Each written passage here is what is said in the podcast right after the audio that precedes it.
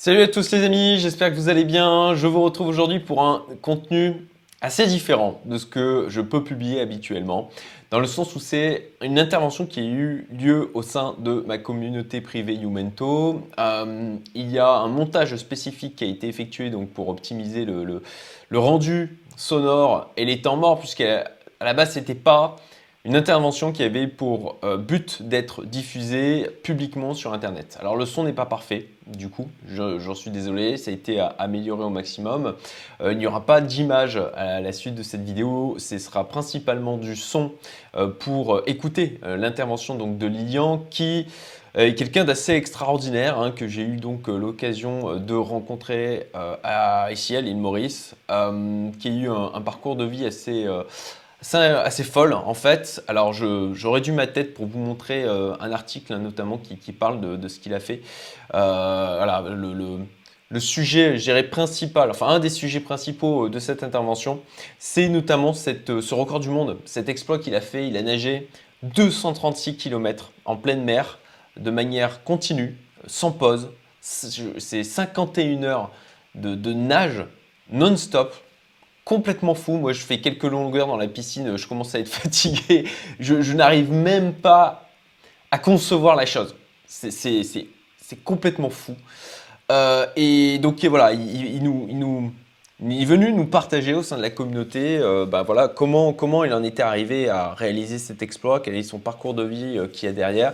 C'est quelqu'un qui non seulement a donc fait ça, mais a aussi bah, vécu quelque chose qui est complètement dingue dont, euh, dont, il nous parle, notamment euh, dans cette intervention. Voilà, là, vous le voyez sans raison, l'automobiliste fait feu sur un cycliste. Le, truc random, complètement dingue, qu'on croit ne voir que dans les films. Donc, ça, c'est quelque chose qui est arrivé. S'est fait tirer dessus à bout portant par des inconnus, alors qu'il était à vélo, tout simplement, en, train de, en train de faire du vélo. Donc, ça aussi, il en parle, euh, il en parle dans, dans cette intervention. Et puis, autre parcours, autre élément de vie. Euh, il a été euh, aussi à Haïti lors des tremblements de, terre qui ont fait des, centaines de, milliers de morts. Euh, et en tant que sapeur-pompier, et donc voilà, il nous partage aussi bah, cette expérience de vie extrêmement dure. Et donc voilà, une vie assez extraordinaire. Et je partage cette intervention avec son accord, bien entendu, parce que il, voilà, il aimerait faire un film de bah, sa vie, de ce qu'il a vécu. Il a déjà écrit euh, un livre. Euh, et pour ça, il recherche euh, ben, un scénariste, un ou des scénaristes. Alors, je ne sais pas comment fonctionne le, monde, le monde du cinéma. Donc, scénariste, réalisateur, producteur. Donc, voilà, je, fais appel à vous. si vous êtes touché par ce témoignage, moi je l'ai été touché, le monde de ma communauté ça les a assez marqués, quelque chose d'assez mouvement, d'assez profond. Euh, bah, écoutez, si vous connaissez quelqu'un qui est susceptible de pouvoir l'aider dans la réalisation euh, de, euh, de, ce projet, bah, je vous invite à me contacter. je mettrai mon adresse email dans la description de cette vidéo. Donc bah, écoutez, envoyez-moi du coup un, email si vous avez quelqu'un susceptible de l'aider. Euh, et puis si c'est le genre de, contenu exclusif, d'intervention qui, vous plaise, qui vous intéresse, ben, n'hésitez pas à postuler aussi euh, pour, euh, pour ma communauté privée. Voilà, bah écoutez, je laisse place du coup à l'intervention de Lilian et bah écoutez, voilà, profitez bien, n'en perdez pas une miette. À bientôt. Bon, bah merci déjà Lilian. Plaisir. C'est un témoignage qui va être particulièrement intéressant puisque dans la communauté, on est tous entrepreneurs avec euh, aussi des, valeurs de dépassement de soi, euh, d'excellence personnelle, etc. Alors, on est tous sportifs, mais très loin de, ce que tu as fait. Même s'il y en a certains qui ont fait des, choses assez, euh, assez folles, quoi. Ben alors là, on est, on est vraiment au-dessus au de tout, quoi. Donc, et puis, et puis au-delà de, de, ces exploits humains, j'allais dire sportifs, mais c'est au-delà de juste l'aspect sportif, quoi. Il y a, il y a aussi ton parcours de vie qui est euh, pour le moins, on peut dire, euh, atypique, que ben, des choses que tu as vécues qui sont assez extraordinaires. Et euh, donc voilà, merci, merci d'être là pour pouvoir en discuter. Donc je te propose de, déjà de parler de toi, en fait, de, qui tu es, ton parcours, ton parcours de vie. Et jusqu'à, ben, alors il y a l'exploit, effectivement, que le record du monde officiel, on va dire, avec la nage de Maurice à La Réunion. Et puis il y a aussi ce que tu as fait après. C'est combien Plus de 800 km dans le Rhône? Voilà. Et donc bah, je, te laisse, je te laisse intervenir hein, pour déjà bah, parler de qui tu es, d'où tu viens, ton parcours. Et puis les, épreuves que tu as pu aussi traverser avant bah, l'épreuve de traversée de Maurice Réunion. Donc, bonjour à tous, merci de m'écouter.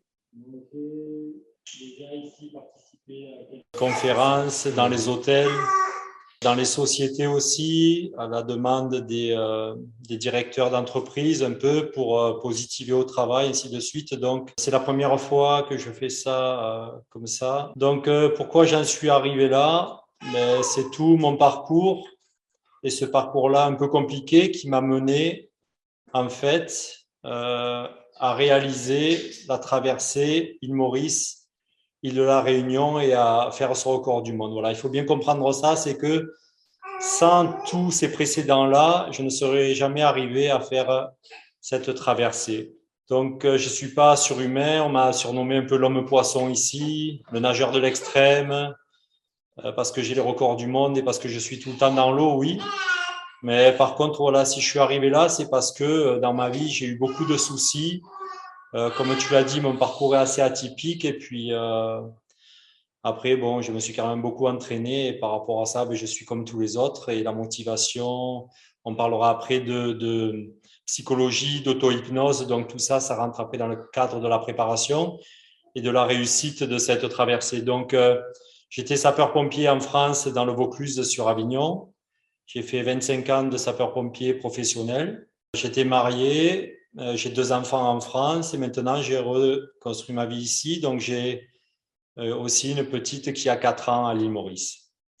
Donc si vous voulez, ce qui a déclenché euh, un peu tout ça, quand j'étais pompier, il y a eu le premier départ sur Haïti. Je ne sais pas si vous vous rappelez, c'était en 2010, en janvier 2010.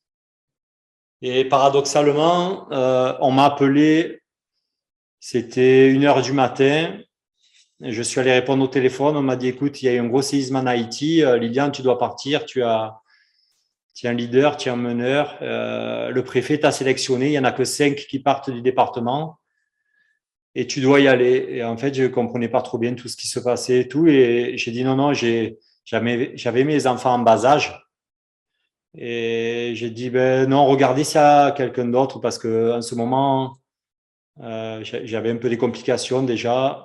Donc j'ai dit, regardez s'il y a quelqu'un d'autre. Et puis euh, je suis allé me recoucher. Et puis ça a ressonné 30 minutes après. Il m'a dit, non, non, en fait, c'est comme une obligation. C'est vraiment le, le préfet avec le, c'est la présidence quoi, qui envoie les gens euh, à l'étranger. Donc tu, es, tu as ton numéro, tu as, tu as tu as tout qui est pris en compte et c'est toi qui dois y aller. Donc, à partir de là, ben, tout a commencé. Donc, euh, on est parti sur le séisme en Haïti. C'était vraiment une obligation, pas le choix. Quoi. On n'avait pas le choix, ouais. j'avais pas le choix. J'aurais pu peut-être refuser, mais après j'aurais eu des mauvais retours. Donc, euh, Puis je refuse pas maintenant d'y être allé, c'était que je me rendais pas exactement compte de tout ce qui se passait. Mais voilà, donc on est parti en Haïti le lendemain avec du matériel très léger pour intervenir rapidement.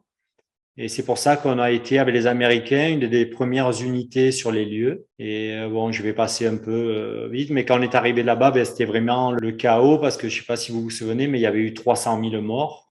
Donc, euh, ça comprend des enfants, des femmes. Toute la population avait été touchée dans la capitale à Port-au-Prince. Donc, on était escorté au début par l'ONU pour se rendre à l'ambassade française qui avait été touchée. Donc on a dormi dans le pré, dans le gazon de l'ambassade française. On s'est déjà installé dès qu'on est arrivé. Le sol a encore tremblé, l'ambassade s'est encore un petit peu écroulée. Et ça, c'était dans l'après-midi. Bien sûr, on n'a pas pu dormir. On n'avait pas de, que des, des boîtes de rations. Et puis, le lendemain matin, on a commencé le travail. On nous a donné des secteurs d'intervention. Pendant ce temps-là, bien sûr, dans le monde entier, tous les secours se mettaient en place pour euh, venir porter euh, contribution et leurs aides à ce séisme. Donc ensuite, il y a bien sûr les, les Américains étaient là, mais il y, a, les Argentins, il y a la Grèce, tous les pays qui, euh, qui ont participé. Il y a eu aussi beaucoup de dons du monde entier. Mais ce qu'il fallait surtout, c'était des sauveteurs pour sortir, extraire les personnes des décombres. Mais on a été surpris aussi de ce côté-là. Ça nous a un peu faussé ce qu'on avait prévu parce qu'il y avait tellement de monde et de morts à l'extérieur que les gens venaient à nous. Donc, on a commencé pendant trois jours à recevoir les personnes. Donc, moi, j'étais euh, délégué à un hôpital. Cet hôpital-là, il y avait quelques salles dont la radiologie qui tenait encore, mais sinon, le reste, c'était trop dangereux. qu'on n'avait pas accès à, à, toutes les salles. Donc, on était pareil. On avait construit des tentes de fortune à l'extérieur sur le pré. Et là, ce qui se passait, ben, il y avait euh, 1000 personnes devant l'hôpital qui attendaient pour se faire soigner. Pour vous dire, par rapport à ce qu'il y a en France, c'est pas de petite bobologie, c'était vraiment des gros traumatismes. Donc, ça partait des, euh, je vais passer parce que peut-être il y a des âmes sensibles qui vont regarder ça. Donc, je, je peux pas non plus trop parler de ce sujet-là, mais il y avait vraiment, c'était vraiment de la médecine de guerre. Donc il faut penser à ça quand on arrive. C'est comme des grosses explosions, un séisme, ça, détruit tout. Quoi. Puis il reste encore des gens ensevelis dessous avec des poches de survie. Et pour passer un petit peu, donc on a retrouvé une personne le douzième jour. Donc c'est pour ça que ça nous maintiennent toujours en activité et, on a toujours envie d'aller plus loin. Mais là, euh, il y avait, comme je vous dis, de, devant l'hôpital, il y avait 1000 personnes le premier jour avec des membres arrachés, avec des grosses coupures, avec des grosses hémorragies. Euh, j'ai même fait un accouchement là-bas, donc euh, la vie reprenait, la vie s'arrêtait, mais aussi la vie reprenait avec des accouchements, tout type de, de bobologie. Donc après, on a commencé à travailler par secteur justement pour euh, penser les plaies, pour euh, les sutures, puis pour les brûlures, puis pour les, euh, les membres, comme je vous ai dit, mm.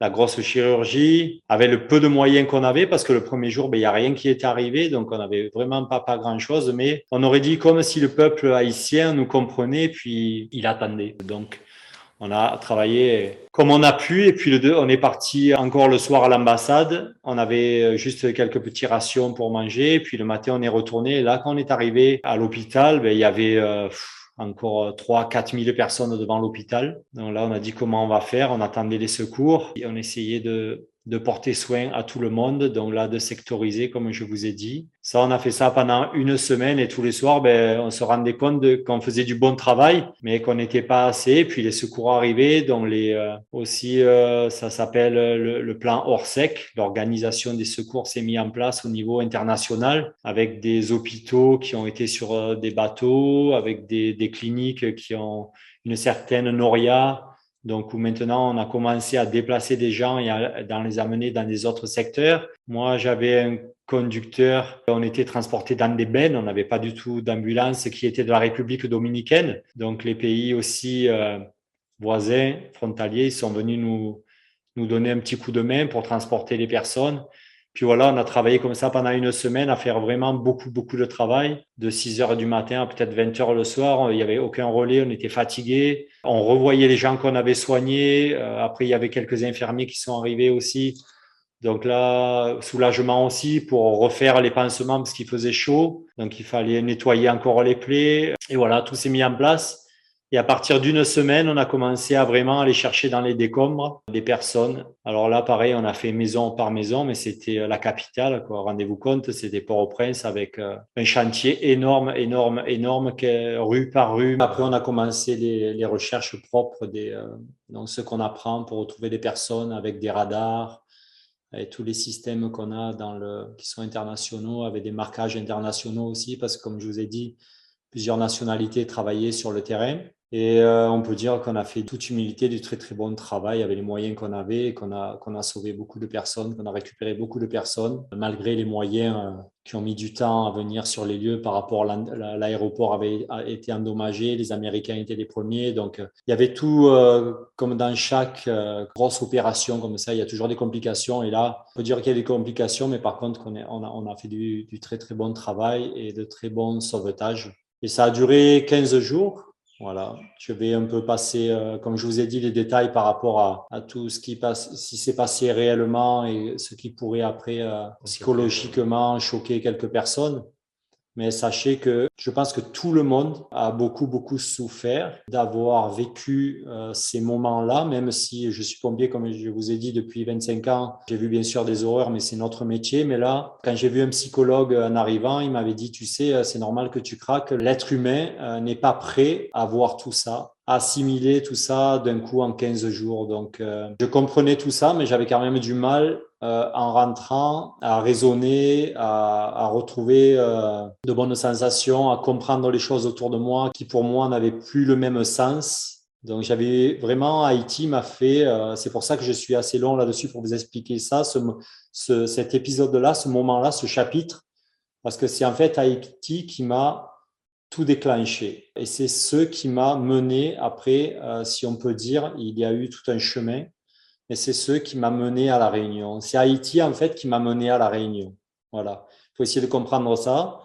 Et euh, donc il y a eu des complications qui ont commencé euh, psychologique en arrivant, mais vous savez très bien qu'on a du mal à en parler. Mais j'ai quand même fait l'effort d'aller voir un, psychologue euh, pompier avec qui, euh, bien sûr, j'avais ma famille autour, hein, mais avec qui on a beaucoup discuté. Et puis il m'a dit que, tu sais, c'est bien de t'extérioriser, de me raconter tout ça. Ça va aller pour toi. J'ai vu beaucoup de personnes. Tous les pompiers qui ont travaillé là-bas ont été vus. Donc il y avait déjà des jeunes qui avaient été pris en charge sur place en Haïti le 15e jour, le 16e jour.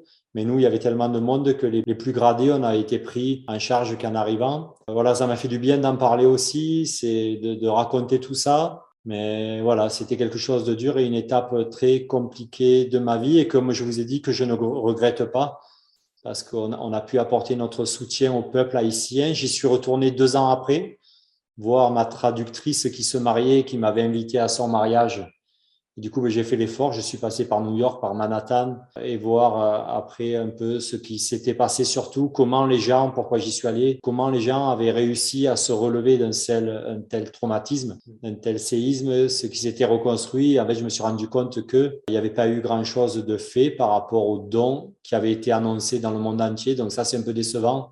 Ça veut dire toutes les constructions en dur euh, le peuple était encore livré à, lui-même deux ans après. Donc ça, c'est un peu un côté négatif par rapport à, ce qui s'était passé et à mon retour là-bas en Haïti. Donc voilà, cet épisode-là ben, m'a fait ouvrir les yeux sur, euh, sur notre passage sur Terre entre guillemets. On peut dire ça comme ça. Et puis, euh, on relativise après quand on a vu des choses de la sorte quand on a touché du doigt vraiment euh, la mort, on n'est plus le même. On a beau dire ce qui est, on a beau passer par les psychologues, en parler, ainsi de suite. On a beau travailler sur soi, mais quelque chose dans la tête dit qu'on ne sera plus jamais le même. Donc voilà, après j'ai repris mon travail bien sûr en tant que pompier, mais j'avais du mal, du mal, du mal. Comme je vous dis, là-bas, on, on, amputait des gens, j'ai fait ça là-bas, et puis ici, on m'appelait pour changer un pansement pour de la bobologie, donc euh, du temps passé pour rien, pour voilà, c'était, j'avais du mal à, à, coller à la réalité et à, à, retrouver en fait mon métier que j'aimais avant. Je portais secours, mais euh, j'avançais plus, quoi. J'étais plus le même dans ma tête et j'avais du mal à me projeter. Un trop gros décalage. Un trop gros décalage, exactement. Le mot, il est là, c'est un décalage. Donc, qu'est-ce que j'ai fait, moi, à travers le sport? Donc, j'étais déjà sportif. J'avais fait quelques Ironman, quelques marathons auparavant. Donc, je me suis lancé à fond dans le sport, relancé à fond dans le sport pour justement évacuer tout ça. Je pense que c'est un bon remède et je sais que tu m'as dit qu'il y avait des sportifs, mais il vous faut continuer par, à travers le sport.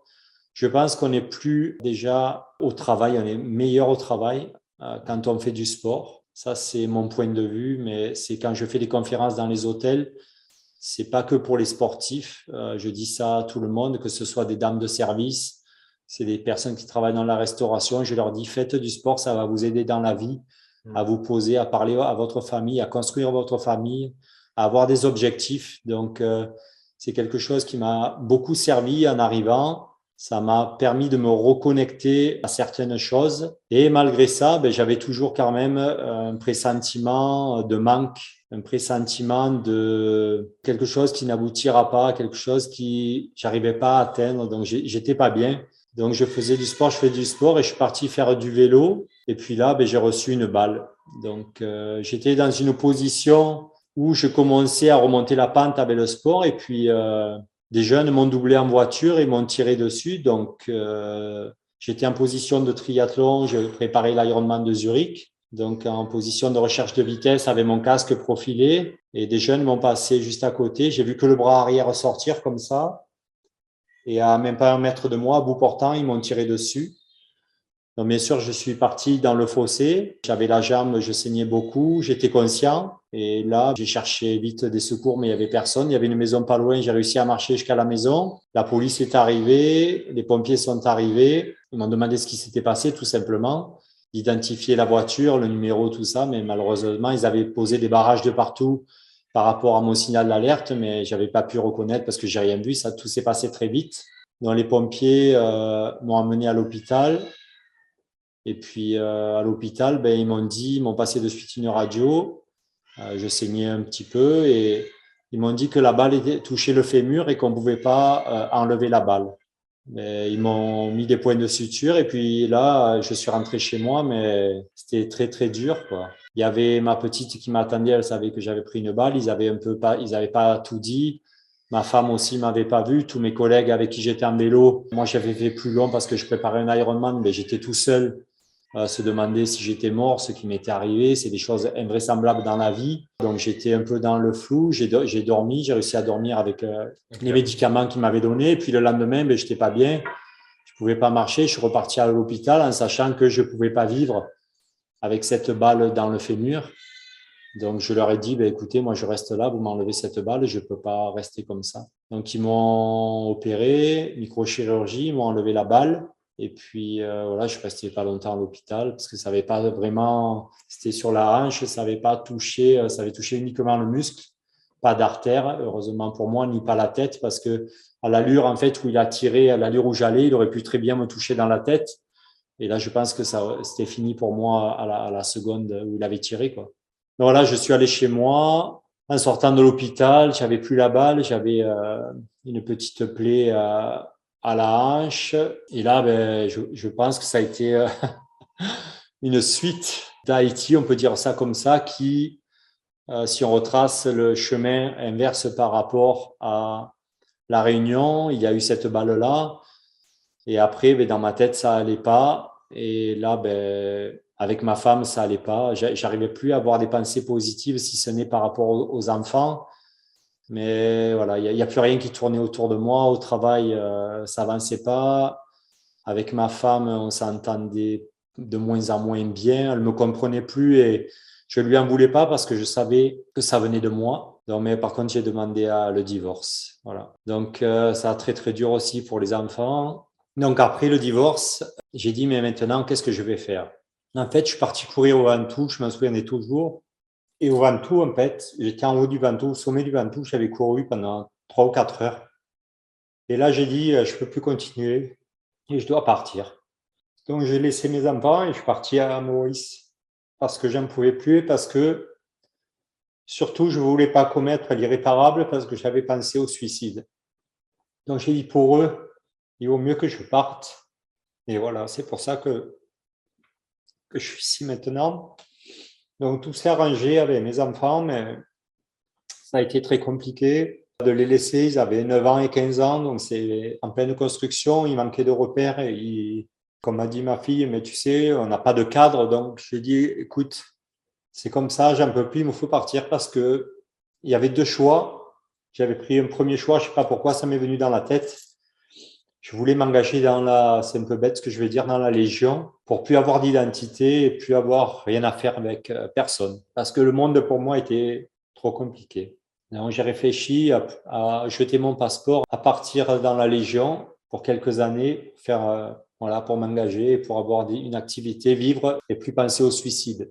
Donc puis après, euh, ben, les enfants ont pris le dessus et j'ai dit non, il me faut, faut que j'avance quoi, parce qu'ils sont là. Et du coup, je suis parti à, à l'île Maurice, je leur ai parlé, puis là, voilà, à partir de là, euh, il y a une reconstruction totale à distance au début avec mes enfants pour euh, leur faire comprendre ce que j'avais fait, le pas que j'avais franchi, et que c'était aussi pour eux. Et puis après, ben, ma vie, ma nouvelle vie, qu'est-ce que j'allais faire ici, comment j'allais travailler, comment j'allais gagner de l'argent, me reconstruire. Et petit à petit, ben voilà, j'ai avancé, j'ai franchi les, les pas, un par un. Là, on en est à peu près vers le quart de l'histoire où on est dans une phase où je ne sais pas trop où j'en suis, mais euh, je pense que j'ai fait les bons choix qui auraient pu être plus euh, graves euh, si j'avais eu, on ne sait pas, peut-être autre chose qui arrive à ce moment-là, peut-être, je ne sais pas pourquoi, mais je pense que j'ai fait le bon choix. Donc, ce qui s'est passé quand j'ai dit à mes enfants que je partais et à ma femme, mon ex-femme, que je divorçais, ben, ma mère m'a dit, tu vois le palier de la porte, tu le franchiras plus jamais. Donc vous voyez, c'est tout un enchevêtrement de, des choses qui arrivent comme ça dans, la tête et que voilà, j'ai dû, dû faire face ou j'ai dû fuir. Et voilà, il y a eu beaucoup, beaucoup de choses qui m'ont envoyé et mené ici euh, à l'île Maurice. Donc après à l'île Maurice, au bout d'un an, euh, j'ai trouvé mes repères, je suis reparti dans le sport. J'étais donc, euh, si vous voulez, en France, quand j'étais pompier, j'étais spécialiste risque inondation, catastrophe naturelle. C'est pour ça que j'étais intervenu en Haïti, mais aussi pour des sauvetages ou des, grosses inondations, où j'ai perdu aussi des collègues dans, dans les inondations des collègues euh, sapeurs-pompiers. Donc ici, j'ai aidé le gouvernement à travailler, à former des équipes, les pompiers pour les sauvetages, que ce soit en mer, mais aussi euh, pour les grosses inondations. Je suis allé aussi travailler à Madagascar. J'ai eu, j'ai été commandant hygiène et sécurité dans une mine de saphir à Madagascar. Donc j'ai un petit peu voyagé. C'est pas loin d'ici, c'est à trois heures d'avion. Et après, ben, les gens, j'ai commencé à être connu par rapport dans le milieu de, aquatique, en mer, par rapport au sauvetage que je, je formais euh, tous les gens, tous les boathouse, tout le personnel des boathouse, tous les skippers.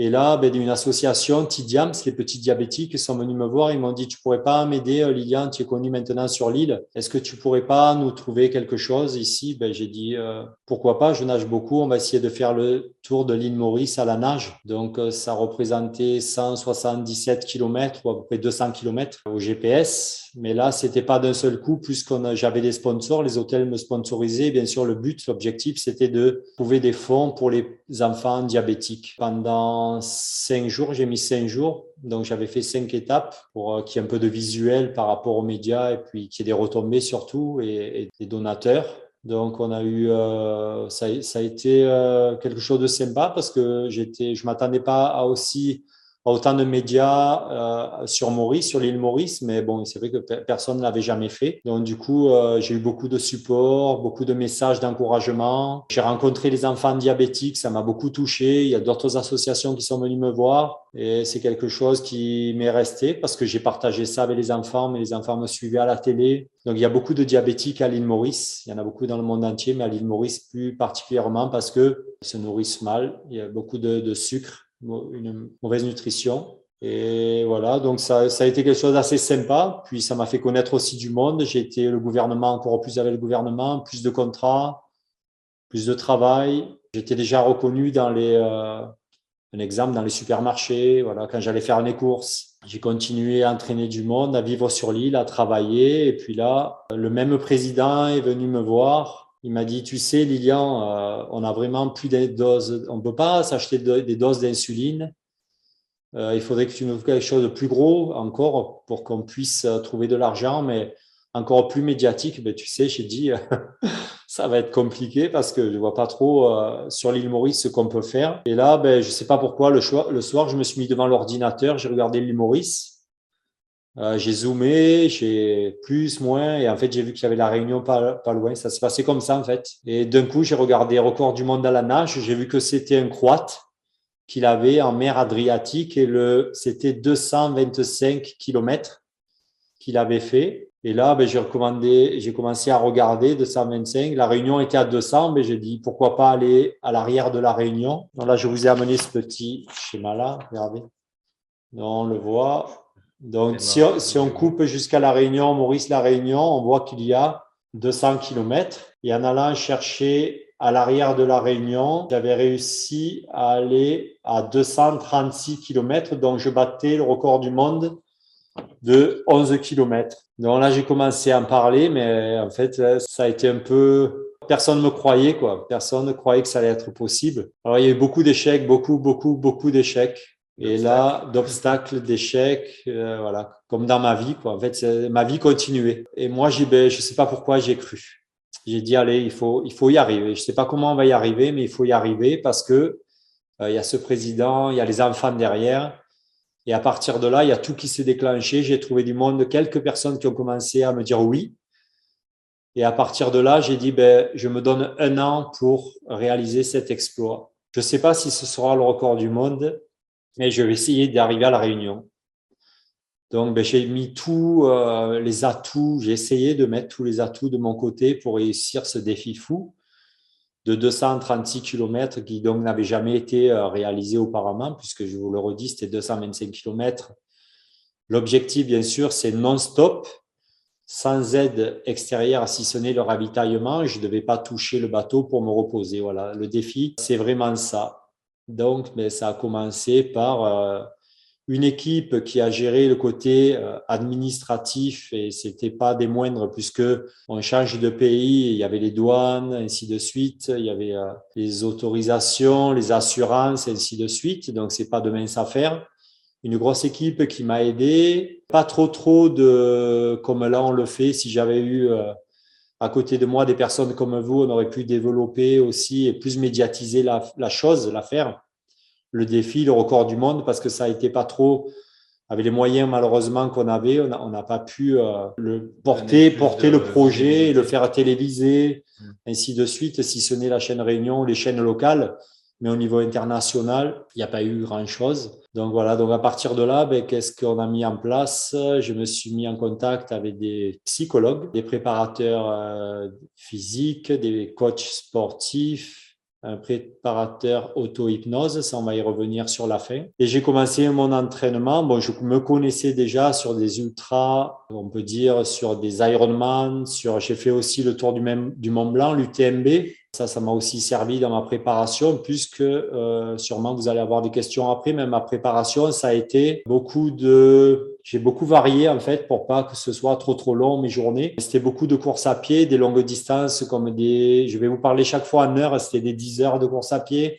C'était pas en distance. Après en heure de nage, pareil, des 10 heures de nage, des 10 heures de vélo, les journées pouvaient être coupées de 5 heures de nage et 5 heures de vélo, 5 heures de nage, 5 heures de vélo, 5 heures de course à pied. Aussi, j'ai mis dans ma préparation, j'ai gardé, et ça, c'est les préparateurs qui me l'ont dit, j'ai beaucoup gardé, ben, il fallait aussi du crossfit, il fallait qu'il y ait aussi des séances de sprint, des séances cardio euh, et pas faire que de l'endurance parce que ça m'a servi. Quand il y allait avoir du courant, quand il y allait avoir des vagues, euh, mon cœur, l'adrénaline, tout allait monter. Donc, il fallait avoir aussi dans cette phase-là de préparation des moments, au moins une fois par semaine, où il y avait une séance cardio qui pouvait être en natation, hein, des, séances de natation sprint sur des 500 mètres, 1000 mètres, 2 km, euh, rapide, très rapide, nage dans le courant, nage contre courant, Ensuite, il y a eu des sprints, euh, tout ce qu'on peut faire en course à pied, 500 mètres, 1000 mètres, 2000. Bon, ça reste pas dans les 100 mètres, 200 mètres. Là, c'était un peu plus haut quand même pour moi dans les sprints, mais où je devais être à plus de 150 pulses par minute jusqu'à 180, monter dans les tours, en vélo, en course à pied, en natation, en, crossfit. Voilà, j'essayais toujours de garder du rythme. Et après, ben, c'était euh, sinon du, sport varié, tout ce que je pouvais faire, mais euh, sans trop couper sans trop prendre de repos et toujours en enchaînant et en essayant de ne pas se blesser et de garder l'objectif qui était à 12 mois. Donc, euh, j'ai planifié les 12 mois jusqu'à l'heure du départ pour ben, penser à arriver à cet objectif-là et avoir euh, les côtes de la Réunion et à pouvoir approcher cette côte-là et avoir le record du monde je m'étais dit que, euh, bien sûr, comme tous ceux qui vont tenter des records, ben, il pouvait y avoir un échec, mais j'ai pas pensé à ça pendant la préparation, pour être honnête, parce que pour moi, quand on pense à ça, ben, on, on, se met un peu euh, des bâtons dans, dans, les roues, même si je sais que ça peut arriver, qu'il peut y avoir des moments de moins bien, mais on peut toujours se relever, on peut toujours aller de l'avant, on peut toujours positiver. Et ça, ben, moi, je coach là-dessus. Donc, si moi aussi, euh, je suis pas infaillible, mais je sais que je devais garder le cap et montrer aux autres. Il y a de plus en plus de monde qui me suivait aussi sur les réseaux autour de moi, qui voulaient s'entraîner avec moi, qui voulaient participer avec moi. Ça m'a aussi aidé de pas me retrouver tout seul dans ma bulle et sortir parce que je nageais le jour, mais je nageais aussi la nuit. J'ai fait des séances de nuit pour habituer le corps psychologiquement aussi à être dans le noir, puisque j'ai passé, comme vous le savez, deux nuits à nager tout seul donc, un exemple d'entraînement en natation, je m'attachais au plongeoir avec une élastique et une petite corde, et puis je nageais pendant 5 heures, admettons, euh, de minuit, je montais le réveil, je me réveillais à minuit et je nageais jusqu'à 5 heures du matin. Et ensuite, après, je pouvais partir faire une séance de course à pied ou une séance de VTT. Voilà, donc ça, ça a été euh, très, très dur. Hein. C'est quand, c'est là, on, peut, on parle à personne en plus en natation. Ça, c'est compliqué. En course à pied, en vélo, on peut être accompagné, mais en natation, malheureusement, quand on fait des séances euh, type comme celle-ci, de nuit, on s'attache ben, je fermais les yeux et puis je nageais pendant 5 heures en pensant pas à grand chose. Et voilà, ça, ça a duré. J'ai rencontré du monde, des bonnes personnes, des mauvaises personnes. Mais j'avançais, il faut avancer comme dans la vie, on avance quand on a des échecs dans le travail, des échecs dans la vie de famille. C'est tout, c'est un tout. En fait, c'est en parallèle qu'on avance et qu'on veut arriver à cet objectif-là, qu'on veut arriver au but ultime de, de, toucher la Réunion. À côté de ça, ben, j'avais toujours ces enfants-là et mes enfants à moi qui me soutenaient, ma femme qui m'a beaucoup, beaucoup aidé, ça c'est très important. Et là, vous le verrez, si vous avez du coaching à faire ou des, des préparations comme ça. Pour réussir un défi comme celui-ci, on dit il faut tous les voyants au vert. Donc, comme ce que je vous raconte, en fait, c'est les voyants. Ça peut être ma préparation physique, psychologique, ça peut être ma femme, ça peut être mes enfants, ça peut être l'entourage. Donc, si j'avais eu euh, le jour du départ un voyant orange ou qui tire vers le rouge, je pense que j'aurais pas pris part au départ parce que je n'y serais pas arrivé. Aurait eu comme un grain euh, de sable dans l'engrenage et il me fallait tous les voyants au vert. J'essayais pendant la préparation de penser à tout ça, mais il y avait tellement de choses à penser, tellement de choses euh, qui arrivaient à laquelle je n'avais pas pensé aussi. Euh, on n'est pas infaillible malgré les bonnes personnes qualifiées qui étaient autour de moi. Je me rendais compte qu'il manquait toujours quelque chose, qu'il fallait améliorer ça, qu'on rentrait dans l'inconnu par rapport aussi aux distances que je m'étais euh, mis euh, tel jour. Et je me rendais compte que j'étais fatigué, que telle euh, nourriture n'allait pas avec la chaleur, avec, je sais pas, avec, il y, a, y a tas de choses qui se sont améliorées au fil de l'entraînement et il m'avait vraiment fallu ces un an de préparation pour arriver au départ. Voilà, donc le jour du départ, il y avait un bateau et ce bateau-là, ça aurait pas eu être ce bateau-là.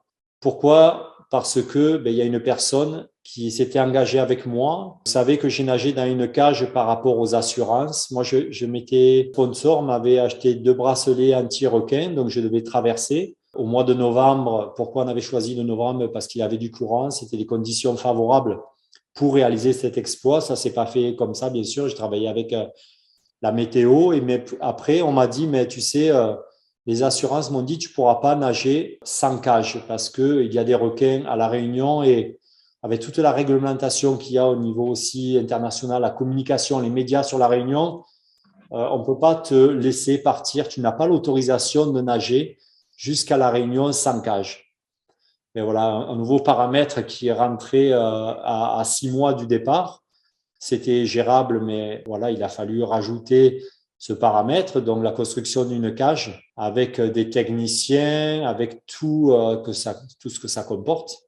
Et surtout ce bateau-là, ce bateau qui allait tracter la page et qui allait être en liaison avec moi pour être à mon allure. Et c'est pas le bateau qui allait, bien sûr, vous comprenez, me donner l'allure. C'est moi qui donnais l'allure au bateau. Une allure qui était, euh, il n'y a pas de relief, mais il y a du courant, il y a des vagues. Donc, ça peut varier. Vous avez vu euh, les moyennes par rapport aux nageurs de l'extrême et aux conditions, aux très bonnes conditions qui nous ont permis de réaliser cet exploit en 51 heures, parce qu'au départ, j'avais prévu 70 heures par rapport à une moyenne que j'avais à l'entraînement et au courant qu'il y allait avoir. Donc, euh, cette personne qui m'avait euh, promis son bateau et surtout qui avait promis ce bateau-là aux petits-enfants diabétiques pour arriver à cet exploit, elle s'est désengagée je crois, quatre jours avant. Alors là, ben, j'étais les bras tombants, chez moi, tout seul, à vouloir presque annuler. C'était presque euh, impensable ce qui se passait. Je suis allé le voir, il m'a dit, euh, avec le président de l'association, il m'a dit, ben non, on peut pas.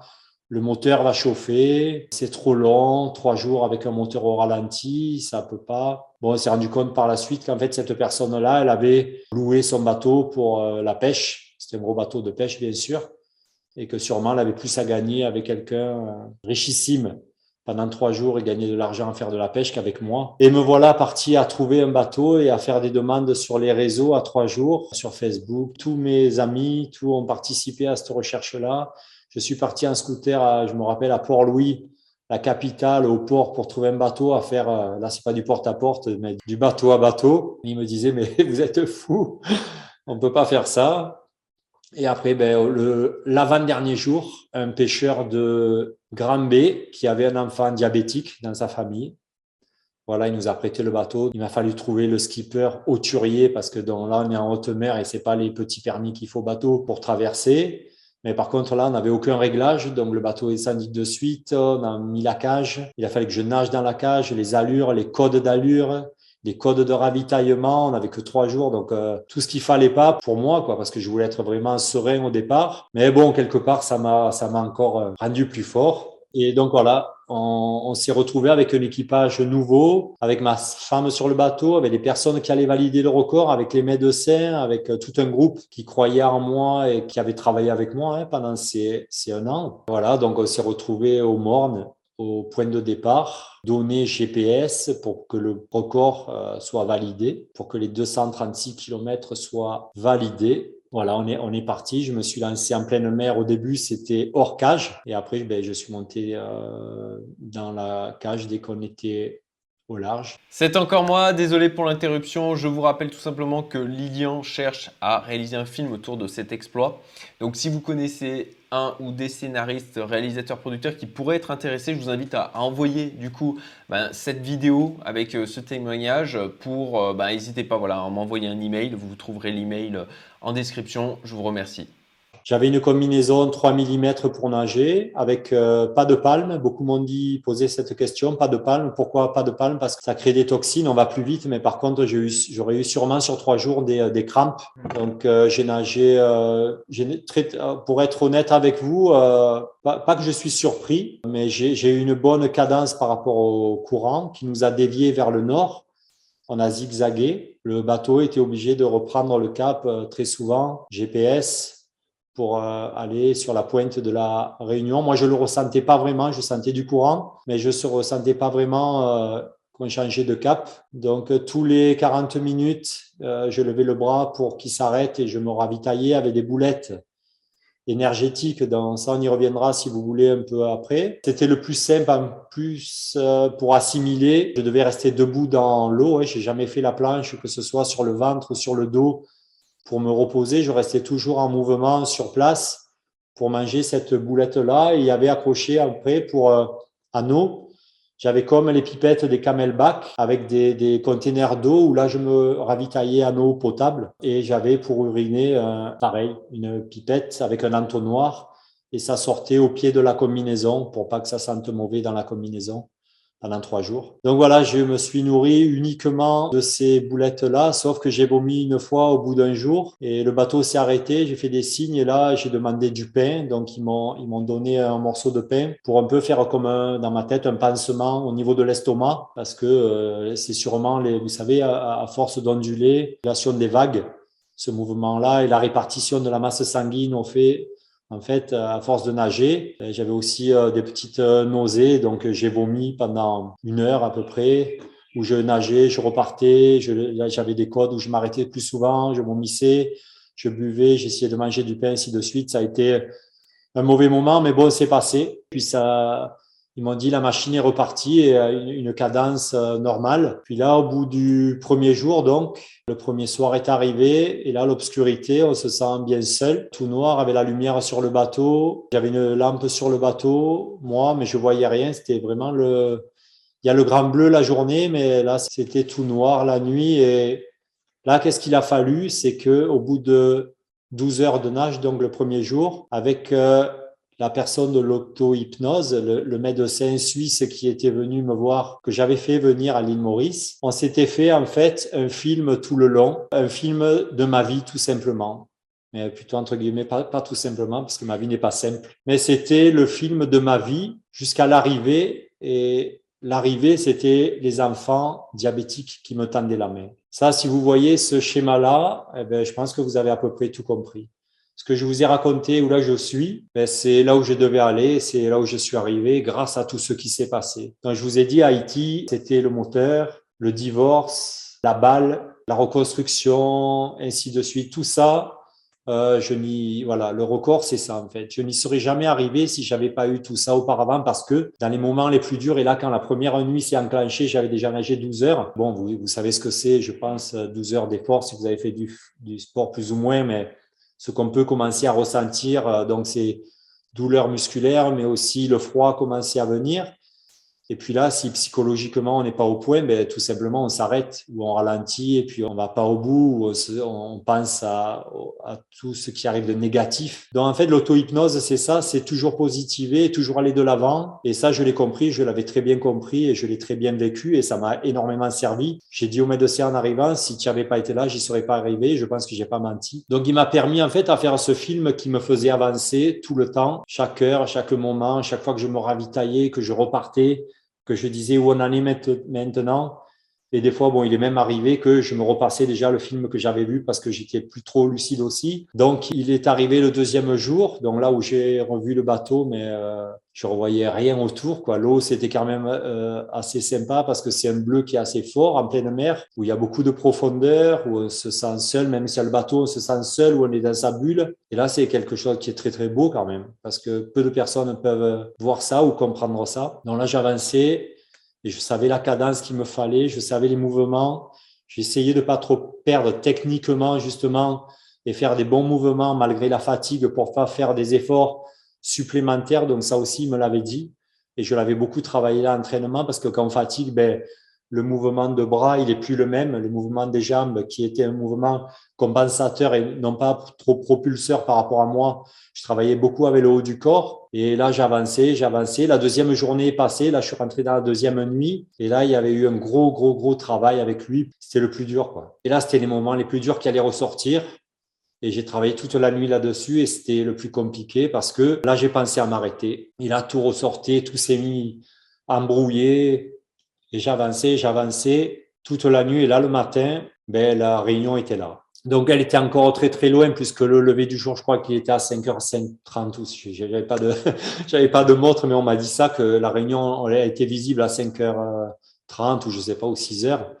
Et je suis arrivé, je crois qu'il était 13 h donc il, me restait quand même encore du temps par rapport à tout ce que j'avais fait. Je pensais que c'était proche, je voyais le, le, sommet, je voyais un peu flou, mais je savais que là, à partir de là, je savais que c'était gagné. C'est un peu paradoxal, mais je savais que j'allais pas lâcher. Donc là, ben, ça, tous les voyants là qui commençaient à baisser, euh, toutes les batteries qui étaient vidées, là, tout s'est rechargé en fait en voyant la réunion. Et puis là, il n'y a plus rien qui pouvait m'arrêter je savais que tout ce que j'avais fait, tout ce que j'avais préparé, tout que là, là, j'allais y arriver. C'était, c'était presque certain, même si c'était le plus dur qui me restait. Comme je vous ai dit, euh, là, je savais que j'allais aller au bout, mais il me restait beaucoup, beaucoup de terrain. Donc, je me suis reconcentré. Là, j'étais tout brûlé, je saignais dans le cou. J'avais froid, les mouvements, c'était euh, catastrophe, mais je me ravitaillais toujours pareil. Il y avait des encouragements, il y avait, je reçois beaucoup de, de, de messages, tu vas y arriver. Donc, et là, voilà, là, c'est reparti. Et puis après, là, il y a quelques bateaux qui sont arrivés. Et en fait, là, j'ai pas compris parce que quand on a été à Rivière des Galets, c'est au nord de la Réunion, le bateau s'est arrêté. Et je comprenais pas pourquoi. Et il m'a dit, en fait, tu es arrivé. Et tellement on avait zigzagué pendant le parcours, pendant le circuit, la traversée, qu'au GPS, on a eu 236 km. Donc, il m'a dit, stop, tu as, tu as gagné on est arrivé. Donc le record était fait. Puis là, je suis vite remonté dans le, sur le bateau avec euh, bien sûr beaucoup d'émotions, tout, beaucoup de fatigue. J'étais plus trop lucide. J'ai bon, j'ai fait un petit malaise, mais j'étais allongé derrière le bateau, l'oxygène, l'oxygénothérapie. Il y avait le médecin, bien sûr. J'avais pas une, une tension qui euh, alarmante tout allait bien, tout allait bien, le rythme cardiaque aussi. Voilà, donc euh, là, j'y étais arrivé. On peut dire que là, stop, je suis vivant, j'y suis arrivé. Je n'étais pas trop lucide, mais j'y suis arrivé. Donc là, ils m'ont dit, bah, écoute, on va rentrer euh, à Rivière-des-Galets, mais je comprenais rien en fait. Je comprenais pas pourquoi. Et donc j'étais sur le bateau sous oxygène. Et là, on est rentré dans le port le plus proche. Ils avaient communiqué, il y avait la télé déjà comme quoi on allait arriver là et non pas arriver au luxe Saint-Gilles comme c'était prévu. Et là, ben, quand je suis remonté sur le bateau, en rentrant, il y avait du courant et d'énormes vagues, ben, ils ont coupé la cage, coupé la corde de la cage. Je pouvais pas rentrer à la nage, c'était trop dangereux pour pas heurter le quai. Voilà, tout s'est passé comme ça très très vite. Donc j'étais sur le bateau, on s'est mis à quai, il est arrivé tous les journalistes, tous les, petits aussi. Puis bien sûr le, un petit discours avec tout l'équipage à bord que j'ai remercié. Là, ça revenait petit à petit. Mais le fait de me lever comme ça, ça m'a vraiment... Euh, je tenais plus, plus tout droit. Quoi. J'étais plus trop euh, lucide par rapport. Mais j'ai réécouté quand même mes, euh, Par rapport à ce que j'avais dit à la presse, ça va, ça tenait un petit peu la route. Donc euh, voilà, j'ai raconté beaucoup la, la, même chose. Ensuite, je, suis parti à l'hôpital, je suis parti à, l'hôtel et le soir, ben, on avait les télés. J'ai pas trop eu le temps de me reposer. Il a fallu que je parle de mon exploit, mais bon, c'est c'est comme ça. Puis euh, Maurice voulait aussi savoir ce qui s'était passé. Les réseaux aussi, les gens qui m'avaient suivi, les gens qui avaient fait des dons. Donc, toutes les personnes qui avaient, qui m'avaient entouré depuis le début, qui attendaient, qui m'avaient suivi sur le trajet, savoir comment j'allais, les rassurer, euh, ma famille, toutes les personnes. Donc, euh, me voilà parti. Ensuite, je passe un petit peu, mais me coucher. Et puis là, j'ai dormi, dormi, dormi, bien dormi, mais j'étais quand même euh, bien coupé. En fait, il s'est passé que le, le sel, avec le soleil, j'avais très très mal au cou, c'était tout coupé. Puis les doigts aussi, très flétris, les pieds. Euh, quand on reste trois jours dans l'eau, vous le voyez déjà quand on reste un peu dans la piscine, mais trois jours dans l'eau, le retour sur terre, le retour à l'hôtel, le retour avec ma femme, les discussions, mais c'était c'était bien, quelques réponses euh, sur les réseaux. Après, ben, je suis retourné à Maurice et là, ben, les petits diabétiques mauriciens m'attendaient. Et là, on a on a bien sûr euh, fêté l'événement un petit peu, une heure à l'aéroport, mais après il me fallait dormir, donc je suis reparti chez moi et c'est que le sur lendemain qu'on a été au, au Suffren Hotel où là on a pu faire des conférences et ensuite retrouver la vie. Donc euh, la vie normale oui ou non on peut dire parce que après on dit et maintenant qu'est-ce qu'on fait? Qu'est-ce qu'on devient? Dans quoi il y a ça aussi, il y a un an de préparation, il y a l'effort, puis quand on arrive là, qu'on a touché le bout, donc déjà ce qu'on peut dire, c'est que c'est une réussite. J'aurais pu avoir un échec j'aurais pu recommencer peut-être un mois après, deux mois après, je sais pas. Je sais pas si j'aurais pu aussi le refaire, mais au vu des enfants, je pense que je l'aurais refait parce qu'ils sont, ils sont toujours avec moi. Quoi. Et après, ben voilà, c'est euh, qu'est-ce que tu fais maintenant? Comment retrouver une vie stable, une vie normale avec tout ce que tu as fait, avec toutes les questions qui t'arrivent, avec beaucoup de conférences à des gens qui s'identifient. Ça, écoutez bien, c'est un peu très important. Les gens, ils s'identifient à moi. Donc une personne qui s'identifie à soi, ça veut dire que ben, il faut pas dire n'importe quoi aussi, il faut pas faire n'importe quoi. On est comme une image, on est comme quelqu'un qui doit montrer la voie. Et là, depuis, je fais ça en fait. Voilà. Depuis, j'essaie par rapport à cet exploit-là. Je vais vous dire, j'ai pas gagné d'argent, aucun argent là-dessus. J'ai aucune retombée, si ce n'est euh, voilà médiatique, d'en parler ou de porter euh, la, parole aux personnes. Mais sinon, pour la traversée, moi, j'ai gagné une montre Garmin et sinon tout l'argent est allé je te donnais aux petits diabétiques. Et c'est ce qui m'a fait aussi avancer. C'est ce qui m'a permis de réaliser cet exploit parce que c'était pas l'argent. Si ça avait été l'argent, peut-être que je n'y serais pas arrivé. Donc j'y suis arrivé parce que c'était pour les enfants. Donc après, il y a eu, voilà, ce que je vous disais, c'est que maintenant, les petits et les personnes aussi s'identifient à moi. Euh, si vous êtes là aujourd'hui, c'est que je suis porteur peut-être d'une parole qui va vous faire avancer ou faire dire autre chose après. Donc, j'ai eu des chefs d'entreprise qui sont venus de me voir. Je suis allé faire des conférences dans les hôtels avec les directeurs d'hôtels où j'aime me mélanger avec aussi euh, les directeurs, mais aussi avec le personnel de l'hôtel. Je trouve que c'est ça les vraies valeurs, comme quand on fait des team building. Donc, quand je suis formateur en mer, quand je prends des personnes pour du team building, je mets le directeur avec une dame de service, avec la secrétaire, avec euh, n'importe quelle personne qui travaille dans l'hôtel et qui peut avoir des valeurs et qui peut aussi euh, porter la parole dans sa famille. Dans les dames avec qui je parlais, les dames de service qui me qui pleuraient aussi dans la salle, je fais malheureusement ou heureusement, je sais pas, pleurer beaucoup de personnes quand je parle parce qu'elles s'identifient et parce qu'elles se retrouvent dans leur famille aussi, qu'elles ont eu des problèmes, qu'elles ont perdu un proche et qu'elles savent pas rebondir qu'elles ont perdu du travail, qu'elles ont des échecs dans la vie et qu'elles n'arrivent pas à rebondir. Donc, il y a tout ce système-là que j'essaie, des valeurs, de communiquer et de retranscrire, mais je fais attention justement de pas non plus, euh, comment dire, ce que j'ai fait, c'est un peu euh, surhumain, inhumain. Il y en a qui m'ont dit ça, c'est infaisable, donc tu dis ça, mais ça colle pas, mais c'est pas vrai. Donc moi je leur dis que dans la vie tout est possible. C'est ça mon discours en fait et dans les conférences, c'est surtout ce que je fais maintenant, c'est dire que dans la vie, ben voilà, moi avec tous les échecs que j'ai eus, justement, c'est ces échecs-là qui me qui m'ont permis à arriver à cet objectif. Donc dans la vie, c'est la même chose, que ce soit dans le travail ou dans la famille. Et souvent, souvent les questions elles reviennent après comme ça. Mais moi, c'est pas pareil. Je dis, c'est faux, c'est faux. Votre famille, vous avez un toit, vous avez une chambre avec que deux pièces. Ben, l'objectif l'année prochaine pour vous, je connais des gens ici qui vivent sous des tôles, c'est d'avoir peut-être une maison en dur. Ou sinon, si vous pouvez pas, c'est d'avoir une deuxième chambre. Ou sinon, si vous pouvez pas, c'est de payer l'école à votre enfant. Voilà. Donc tout, tout ça, ça tourne toujours autour des positiver au travail et avancer dans la vie, se relever, franchir les pas, les obstacles. Je dis les pas, je dis franchir les pas, mais c'est des obstacles qu'on rencontre dans la vie, un par un, et de beaucoup parler, de beaucoup communiquer, de pas se renfermer. Et voilà, après, donc j'ai continué après cette traversée, voir beaucoup de monde, de monde dans le monde aussi. Ça m'a, ça m'a ouvert un peu les frontières. Et là, après, on m'a dit, ben, fais quelque chose pour euh, un nouveau défi. Qu'est-ce que tu vas faire? C'est toujours ça la question. Et ton prochain défi? Et ton prochain défi? Mais mon défi, bon, maintenant, c'est de beaucoup communiquer. Mais je garde aussi, bien sûr, euh, le sport. Hein. J'adore le sport, donc ça, j'ai pas laissé tomber. Du coup, euh, il y a deux ans, je sais pas si vous avez vu, j'ai fait le défi Rhône, 812 km. C'était euh, rallier le glacier de Saint-Gothard, le début du Rhône, jusqu'à la Méditerranée. Donc là, j'ai fait ça aussi pour une association et je m'y suis aussi préparé ben, pendant un an. Et je crois que moi, je vais être, ma vie va être faite de, de défis parce que je me sens un peu inutile quand j'ai pas d'objectif. Alors peut-être après j'aurai des objectifs d'autres dans le travail parce que je suis euh, euh, appelé à travailler euh, dans des conférences ou dans des de plus en plus. Le défi Ron, c'était quelque chose qui était beaucoup plus long, mais avec des étapes. J'ai fait ça en 10 étapes de 80 km par jour, donc ça m'a fait 812 km. L'eau au début à Saint-Gothard, vous avez vu la source, si vous allez sur Internet, c'est qu'un petit cours d'eau.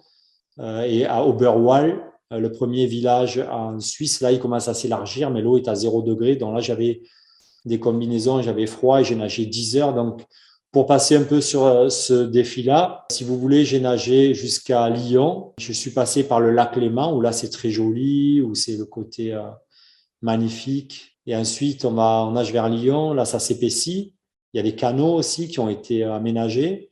Et à partir de Lyon, ben, j'ai été malade parce que euh, il y a des bactéries dans l'eau. J'ai dû euh, inhaler quelques bactéries. Et là, ben, toujours pareil. Je crois qu'on était à la moitié, cinquième jour, quatrième jour. Là, j'ai commencé à vomir le soir. Ben, je pensais abandonner parce que j'avais la fièvre. J'ai commencé à vomir. J'étais couché, je tremblais dans le lit. Ma femme est venue me voir, l'équipe aussi. Et sous les couvertures, j'avais froid, j'avais chaud, je tremblais, je vomissais. J'ai mangé qu'une soupe et je me rappellerai toujours. Quoi. J'ai pris les cachets qu'on m'a donné, je sais pas ce que j'avais, parce que j'ai pris. Et puis le matin, je me suis relevé à 5 heures et puis ça allait. Le corps avait dit oui, on va terminer ça, on va repartir. Et encore une fois, je me suis dit mais c'est pas possible. Donc je suis reparti et là, mais ben, ça, ça allait. Là, le Rhône s'épaissit, puis c'est c'est long, très très long. Euh, le Rhône est large, il y a pratiquement pas de courant. Je me levais à 6 heures pour finir le soir à 7 heures. Donc, c'était un truc très, très long parce que la natation, on voit rien. Donc là, pareil, il fallait penser, il fallait encore se refaire des films, encore. C'est très, très compliqué, c'est très, très dur de nager, de faire des vraiment des, c'est pour ça que je vous dis, je parle jamais en distance, mais en temps, de faire des 10 heures de nage comme ça. Pendant 10 jours, là aussi, ça a été très, très, très compliqué de chaque fois relancer la machine, repartir. Il faut vraiment être prêt voilà, c'est, il faut beaucoup travailler là-dessus. On peut pas se lancer. Et quand je dis on peut pas se lancer, je vous dis ça là. Il y a quelqu'un qui veut battre mon record, euh, Maurice Réunion, un Réunionnais qui est venu me voir. Donc je l'ai reçu à, à l'île Maurice. On a discuté là-dessus et je lui ai beaucoup parlé euh, de ça du côté psychologique, psychologique pardon. Et il y a même des personnes qui m'ont dit mais j'en suis sûr qu'il y a un jeune qui va te battre. Tu penses qu'il y a un jeune qui te battra? Les questions menées comme ça, je lui dis non. Un jeune ne peut pas me battre parce qu'il aura la qualité physique, mais pas psychologique. Et il me battra pas. Il, lui faudra beaucoup plus d'expérience. Je, connais des athlètes de haut niveau, de très haut niveau, jeunes et moins jeunes, mais je sais que des, euh, je leur dis avant, faites attention, préparez-vous psychologiquement. À travers ces défis-là, vous pouvez déjà vous blesser, vous user, mais aussi psychologiquement, vous pouvez vraiment chuter. Quoi. Donc, il faut être vraiment prêt. Et cette personne-là, voilà, j'ai beaucoup parlé de ça du côté physique à préparer, mais aussi du côté psychologique. Donc voilà, après je continuais le Rhône, j'y suis arrivé au bout. Je suis passé à, Avignon où j'habitais avant de partir, où j'étais pompier. C'était la dernière étape. Donc vous verrez, il y a eu beaucoup de monde là qui m'attendait pour cette étape-là. Et ensuite, ben, la dernière étape, c'était euh, Avignon jusqu'au bout du Rhône, quoi, jusqu'à la mer, jusqu'à la Méditerranée. Et là, il y avait encore du monde qui m'attendait. Puis j'ai franchi ces étapes-là et j'ai franchi aussi une autre étape de ma vie, montrer euh, aux gens que tout était possible et voilà, et de repousser ses limites. Bon, voilà, je vous ai fait un petit récit de ma vie et de pourquoi je suis arrivé là et comment je fonctionne et surtout comment j'ai pu réussir ce record du monde. Bon, je suis un peu émotif parce que il y a beaucoup de, de choses qui me ressortent parce que j'ai vécu des choses dures. Donc, je sais que c'est pas facile et j'arrive pas encore à me contrôler. Je m'excuse par rapport à ça, mais bon, ça, ça ressort comme ça, mais voilà. Donc là, je pense que j'ai fait, j'ai pu oublier euh, certainement quand je suis en conférence, j'ai un PowerPoint et je le suis. Mais là, c'est vraiment bien aussi de parler comme ça et j'espère que vous allez avoir des questions, que oh je pourrai aussi, que je pourrai aussi répondre à vos questions. Bon, je suis pas euh, non plus quelqu'un qui va euh, parler comme ça pendant, même je parle beaucoup, mais voilà, j'espère pouvoir répondre à vos questions et euh, ben, merci de m'avoir écouté surtout. J'espère que ça vous a plu. Donc là-dessus, juste vous dire que sur ce, les attentes maintenant, sur mes attentes, c'est que j'ai écrit ce livre, ce livre-là, Traverser l'impossible, avec Mano Genti, une écrivaine qui est de Grenoble. Je suis allé la rencontrer à Grenoble. On a commencé à, à parler de ça, de cette traversée, et puis après, euh, elle est venue à Maurice. Je l'ai faite venir à Maurice. Elle a réécrit. On s'est partagé comme ça euh, par mail, et puis on a sorti ce livre-là. Donc c'est quelque chose que je pensais pas du tout. Et puis là, on s'est dit, euh, là, j'espère, là où vous pouvez m'apporter quelque chose à moi, c'est un film. Donc, au début, on m'a dit, tu veux pas faire un court métrage Et puis non. J'ai dit non, non, ça, ça, ça, c'est pas un court métrage. Ça, c'est une histoire qui va toucher beaucoup de personnes. Ça vaut un film. Et moi, je vous dis, ça, tu peux enregistrer. Ça sera un film qui peut être à Cannes. Parce que tout ce qu'on a raconté là, un film, on a déjà fait le, synopsis. Ça peut être quelque chose qui touche beaucoup de monde à cette période-là où les gens n'ont plus trop de repères, des gens qui ont perdu leur repère et qui ont perdu leur emploi, qui ont, il y a eu beaucoup, vous savez, tout ce qui s'est passé pendant le Covid, hein, euh, ça a touché beaucoup de personnes, mais malheureusement pas du bon côté de la chose. Donc, euh, ce qu'il faudrait essayer à faire ensemble, ce qu'on peut partager ensemble, c'est à construire un film. Je pense qu'il y a la matière, il y a la matière. Maintenant, il faut organiser tout ça et trouver les personnes qui pourraient euh, susceptibles de nous aider. Et ça serait très joli à voir. Et par rapport à ce, qu'on a dit aujourd'hui, sortir quelque chose, pourquoi pas le prochain défi. Vous allez me dire quel c'est votre prochain défi? Mais voilà, je vous pose la question. Mon prochain défi, ça serait de, je pense qu'il faut, en gros, j'ai déjà discuté avec des réalisateurs et des producteurs. Euh, il faut un an, un an, trois mois, trois mois pour partir et un an pour à réaliser ce film. Donc, ça serait quelque chose de super si on arrivait à ça tous ensemble. Merci beaucoup, Lilian. Merci à vous euh, pour cet extraordinaire témoignage, euh, pour le temps que tu as pris. Et puis, euh, bon, bah, nous, on va continuer à papoter. Moi, j'ai cette chance. Mais les amis, je vous souhaite une bonne après-midi. Et puis, bah, on, se fera, je pense, certainement un, un, débrief de cette intervention. Il y aura pas mal de choses à dire. À très bientôt. Salut. Bye. Merci.